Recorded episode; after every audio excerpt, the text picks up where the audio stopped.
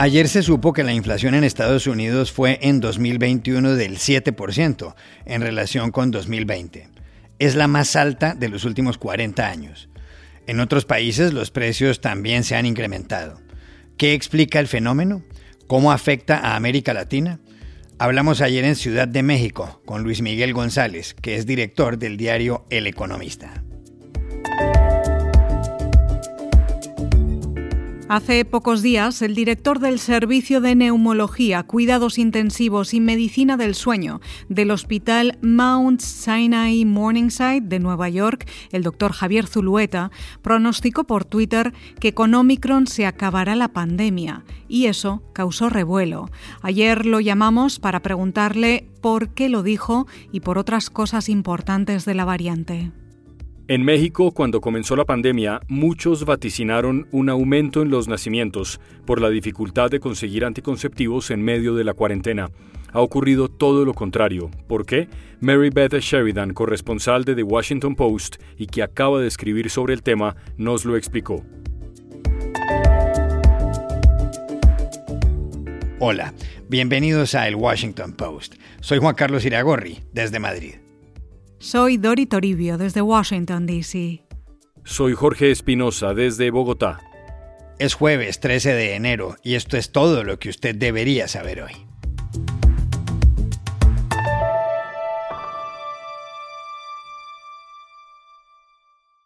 La inflación, es decir, el aumento del nivel general de precios, está golpeando a la gente en muchos países del mundo. Está disparada.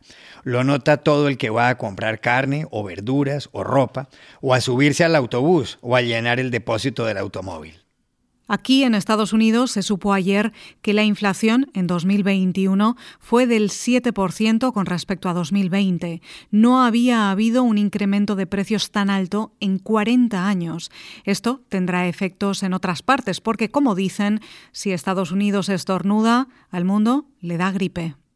En los 38 países de la OCDE, la Organización para la Cooperación y el Desarrollo Económicos, donde están Francia, Alemania, el Reino Unido, el Japón y Corea del Sur, entre otros, la inflación fue del 5,8%, y en Turquía, que no forma parte del organismo, fue del 36%. Más datos. La inflación en México fue del 7,36% en Colombia de dos puntos menos, en la Argentina del 52%, en Chile del 7,2%, en el Brasil del 10,06%, la más alta en una década, y en Venezuela del 686%. Sí, del 686%. ¿Cuáles son las causas de una inflación tan alta en tantos países? Algo que golpea directamente el bolsillo de los ciudadanos. Se lo preguntamos ayer en Ciudad de México a Luis Miguel González, director del diario El Economista. Una inflación tan alta como la que está viviendo en todo el mundo tiene varias causas.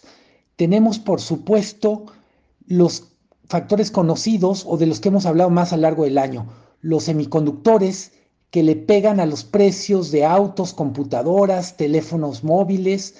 Tenemos este tema de desacomodo a nivel global de los contenedores que sirven para trasladar mercancías.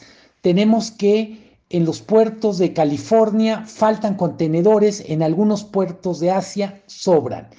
Y un factor del que hablamos un poco menos es el clima las sequías o las inundaciones ocasionaron que algunos cultivos simplemente no cubrieran sus cuotas.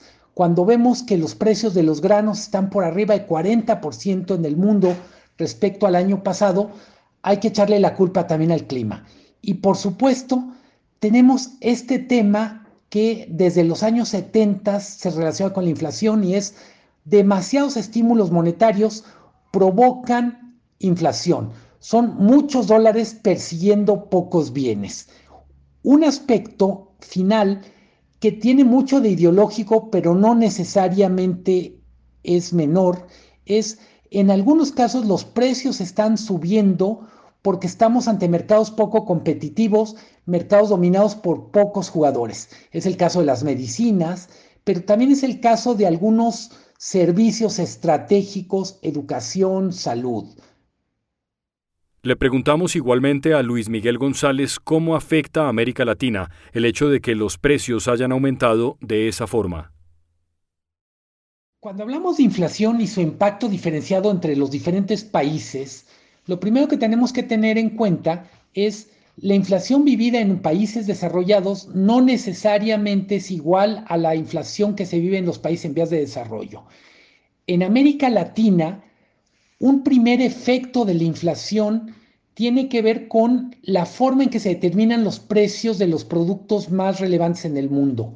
Los precios se determinan en mercados mundiales que están en Chicago, que están en Londres, en algunos casos que están en China, y eso hace que ciertos productos que son de exportación para América Latina se encarecen porque está creciendo el precio y la demanda en otros lados del mundo. De tal manera que una persona que está cerca de un lugar donde se produce papa, donde se produce maíz, donde se produce trigo, se encuentra con esta sensación, esta sensación de estar muy cerca y muy lejos de un bien. Como lo están pagando más caro en otros países, eso que está tan cerca se vuelve más caro. Otro aspecto que es muy específico de los países en vías de desarrollo es la carrera entre precios y salarios se descompone de manera mucho más acelerada en nuestros países. En Estados Unidos vemos que hay presión inflacionaria en el mercado laboral, pero también vemos que la capacidad de negociación salarial de los individuos y los sindicatos les permite cerrar la brecha. En América Latina, esta carrera de precios contra salarios está casi siempre condenada a deteriorar de manera drástica los salarios. Y yo diría que otro aspecto que es relevante en América Latina tiene que ver con la fortaleza de las instituciones. Instituciones como los bancos centrales, su autonomía, su capacidad de respuesta para contener una crisis inflacionaria, las políticas públicas, los ministerios de Hacienda, pues no tienen la fortaleza institucional que tienen en otros lados y eso hace que sus respuestas con frecuencia sean, sean más débiles. Se trata de poner controles de precios, se trata a veces de abrir fronteras o de castigar a algunas empresas que se están portando mal especulando, pero siempre pensamos en un estado débil enfrentando circunstancias muy complicadas.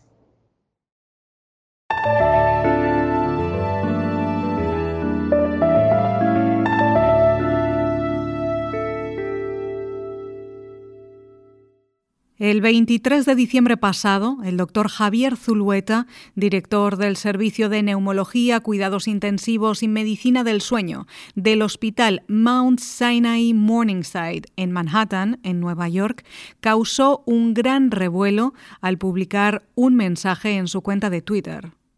Zulueta, que es un médico prestigioso, se refirió al coronavirus que ha infectado a 315 millones de personas en todo el mundo y que ha matado a 5 millones y medio, y escribió esto, Tengo la impresión de que Omicron acaba con la pandemia.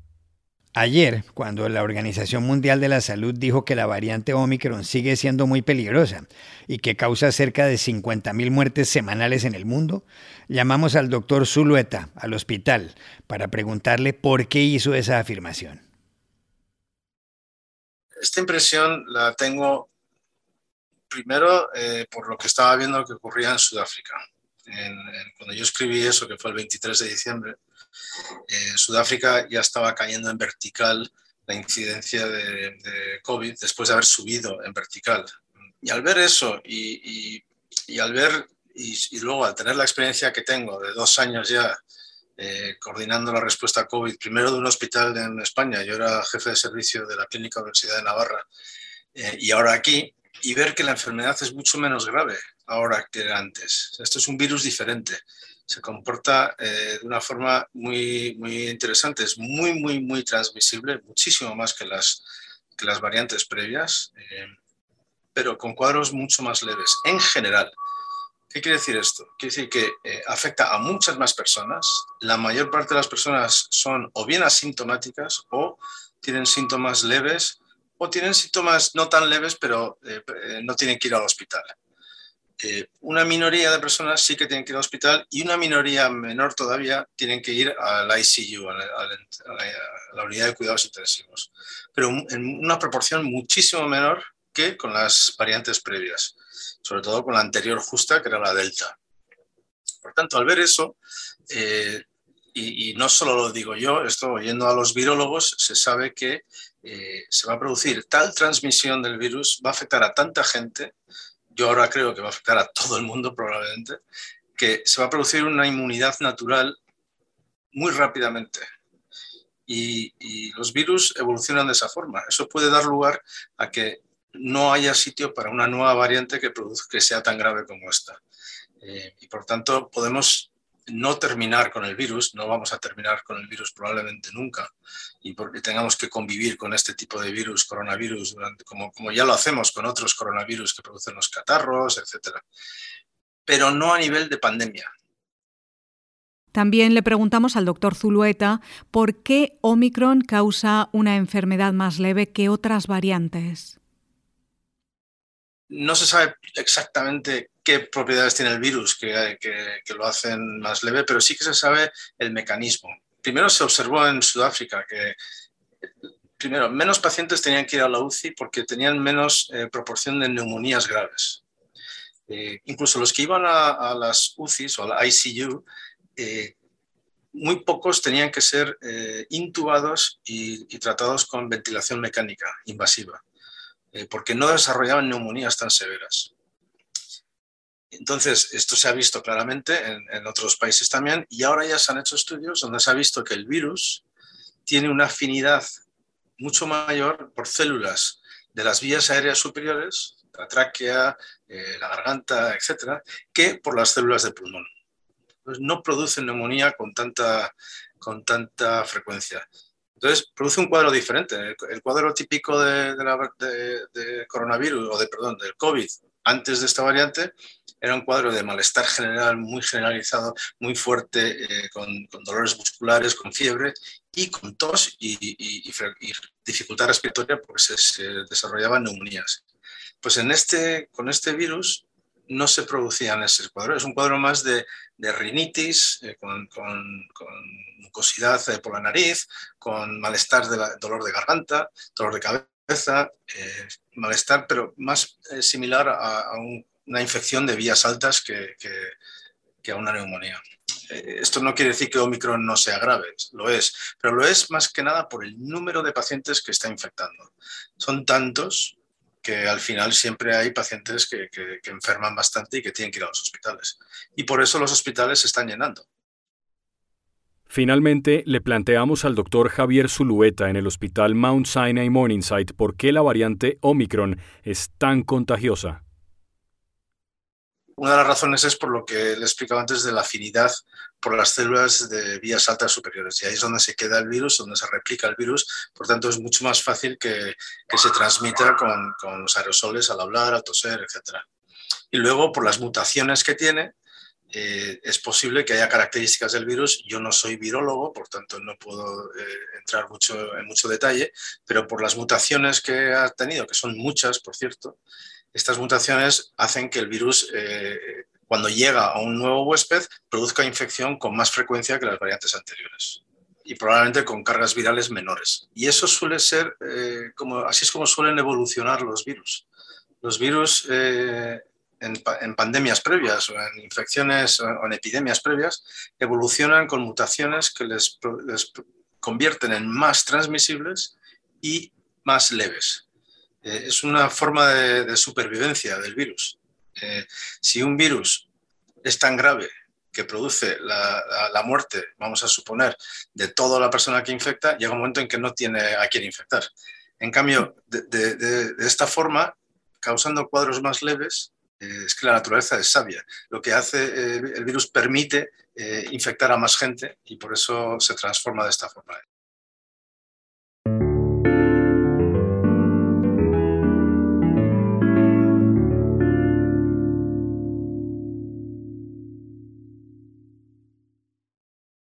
This podcast is sponsored by Monarch Money. Are you saving to reach your financial goals? Reaching those goals isn't just about getting more money, but by managing what you have. And the best way to manage your money?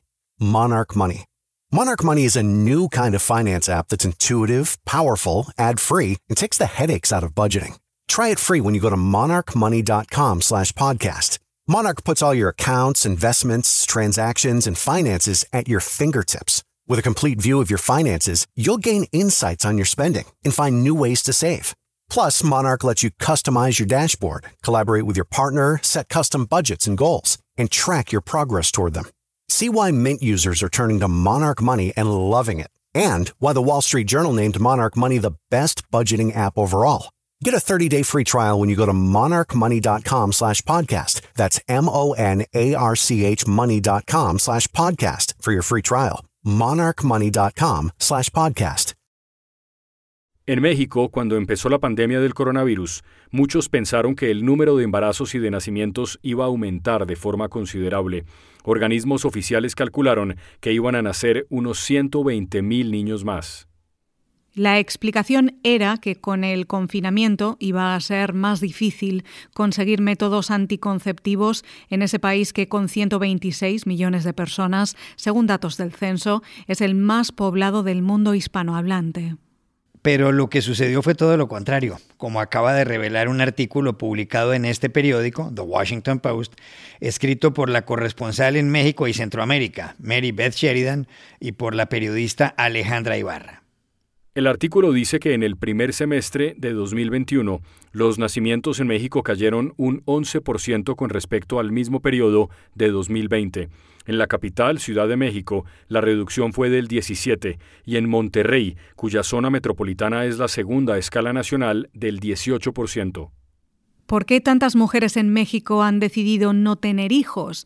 ¿Es por la situación económica? ¿Porque hay menos matrimonios? ¿Porque las parejas no han podido verse con frecuencia? Se lo preguntamos ayer, en la capital de ese país, a Mary Beth Sheridan, de The Washington Post. Son todas esas razones. El impacto económico de la pandemia ha sido muy fuerte en México. El PIB cayó más de 8%, Mucha gente perdió su empleo. En diferentes partes del país los doctores y doctoras nos dijeron que las mujeres estaban muy cuidadosas de no embarazarse por la situación económica. Y los hombres también. Se veía en varios lugares un aumento en las vasectomías. Además, habían menos bodas. En el año 2020 el número de matrimonios bajó 35%, Obviamente no era posible tener grandes fiestas como en tiempos normales, entonces se pospusieron embarazos. Me dijeron varias personas que los jóvenes también no podían juntarse tanto y eso posiblemente influyó en el número de embarazos entre adolescentes. Finalmente, hablemos con grupos feministas que nos dijeron que había un aumento dramático en el número de mujeres buscando información sobre el aborto en casa usando un medicamento que se llama misoprostol. Es una píldora normalmente usada para úlceras, pero provoca un aborto espontáneo. Es muy difícil tener datos sobre abortos en México. Hay pocos estados que dan servicios legales, pero el aborto es una práctica muy común en el país, así que podría haber contribuido también al descenso en el número de bebés.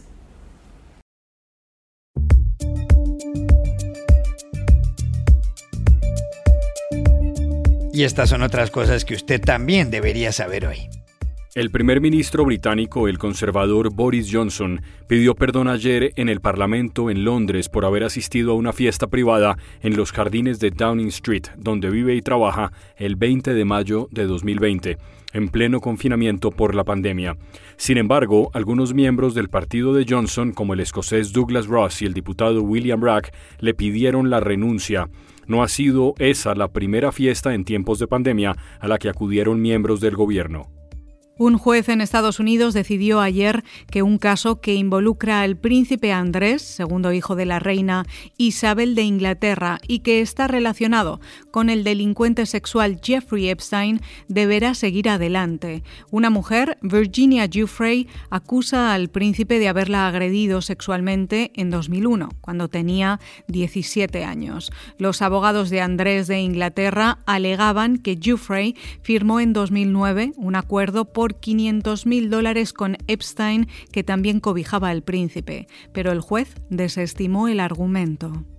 En Estados Unidos, el servicio postal acaba de entregar en Massachusetts una carta que le envió a su madre un soldado destinado en Alemania.